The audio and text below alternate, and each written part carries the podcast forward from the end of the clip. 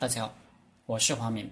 这节课我们开始分析《行军篇》。《行军篇》的全文就不读了，我们从开始分析原文。孙子曰：“凡楚军相敌，绝山依谷，势生楚高，战龙无灯，此楚山之君也。决水必远水，克决水而来，勿迎之于水内，令半计而击之，利。”欲战者，勿负于水而迎客，势升处高，无饮水流，此处水上之君也。行军篇，王羲注解说：行军当据地边，察敌情也。行军包括行军、宿营、布阵，一是要利用地形便利；二是要注意侦察敌情。所以，行军篇就是讲不同地形的。注意事项和观察敌情判断的要诀。曹操注解说：“则便利而行也。”张玉知九地之变，然后可以择利而行军，故次九变。懂得九地之变，才懂得行军，所以放在九变篇后面。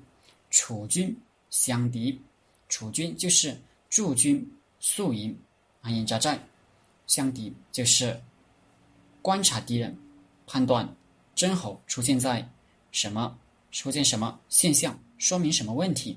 王羲直接说：“楚军凡有四，相敌凡三十有一。”本章内容呢，讲了四种地形的扎营方法和三十一种敌情表征判断。绝山依谷。势升楚高，战龙无争，此楚山之君也。这是第一种地形。山地的行军要诀：绝山依谷。杜牧注解说：绝，过也；一，近也。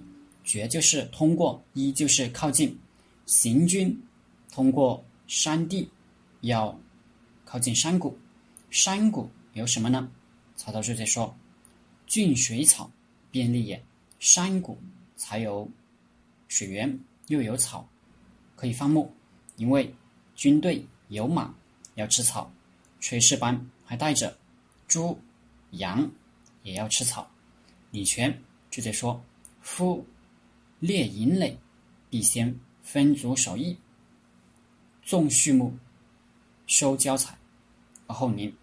宿营要在险要地方。”分兵把守，然后能放牧牲畜、打斋、煮饭。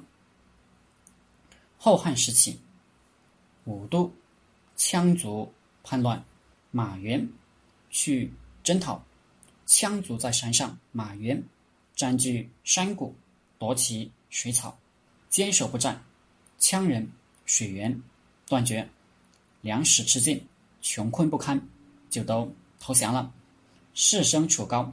曹操注解：上者，阳也。升就是阳面，就是朝南。李全注解：向阳曰升，在在山曰高，上高之地可居也。所以绝山一谷，要靠近山谷，但可不能在谷里扎营，要在高处向阳的地方，在高处视野开阔。便于防守。如果在山谷里扎营，就容易被人包围，居高临下攻击。为什么强调要在阳面呢？因为阳面相对干燥、温暖、舒适，不易生病。如果在阴湿的一面，那士兵就很容易感冒了。若流感横行，在缺医少药的古代，则可能造成。大规模的死亡。拿破仑说：“再残酷的战争也没有营地不卫生对士气的打击大。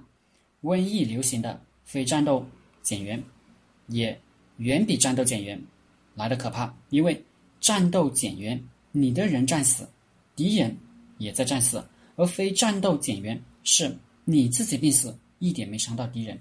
前面说马援在平定羌族叛乱的时候是。”占据有利地形，困死了羌人。但之前我们学过，他人生中最后一战讨伐湖南苗族叛乱，则是冒险从水路进军，被困在山高林密的河谷里，扎营在阴湿的河岸边。苗人从河岸高处鼓噪攻打，而他的部队瘟疫流行，他自己也病死了。马原决策的时候，知不知道有这危险呢？当然，他一清二楚。但他老了，最后一次立功机会，不在乎自己的危险生死，想冒险一搏，心态不一样。犯了上一章讲的酱油五味中的第一条“必死可杀也”这一条，他肯定也会背的。但为什么违反呢？因为他这时候有了决策者最可怕的心态——侥幸。侥幸心理，人人常有，所以。决策前一定要做侥幸检查。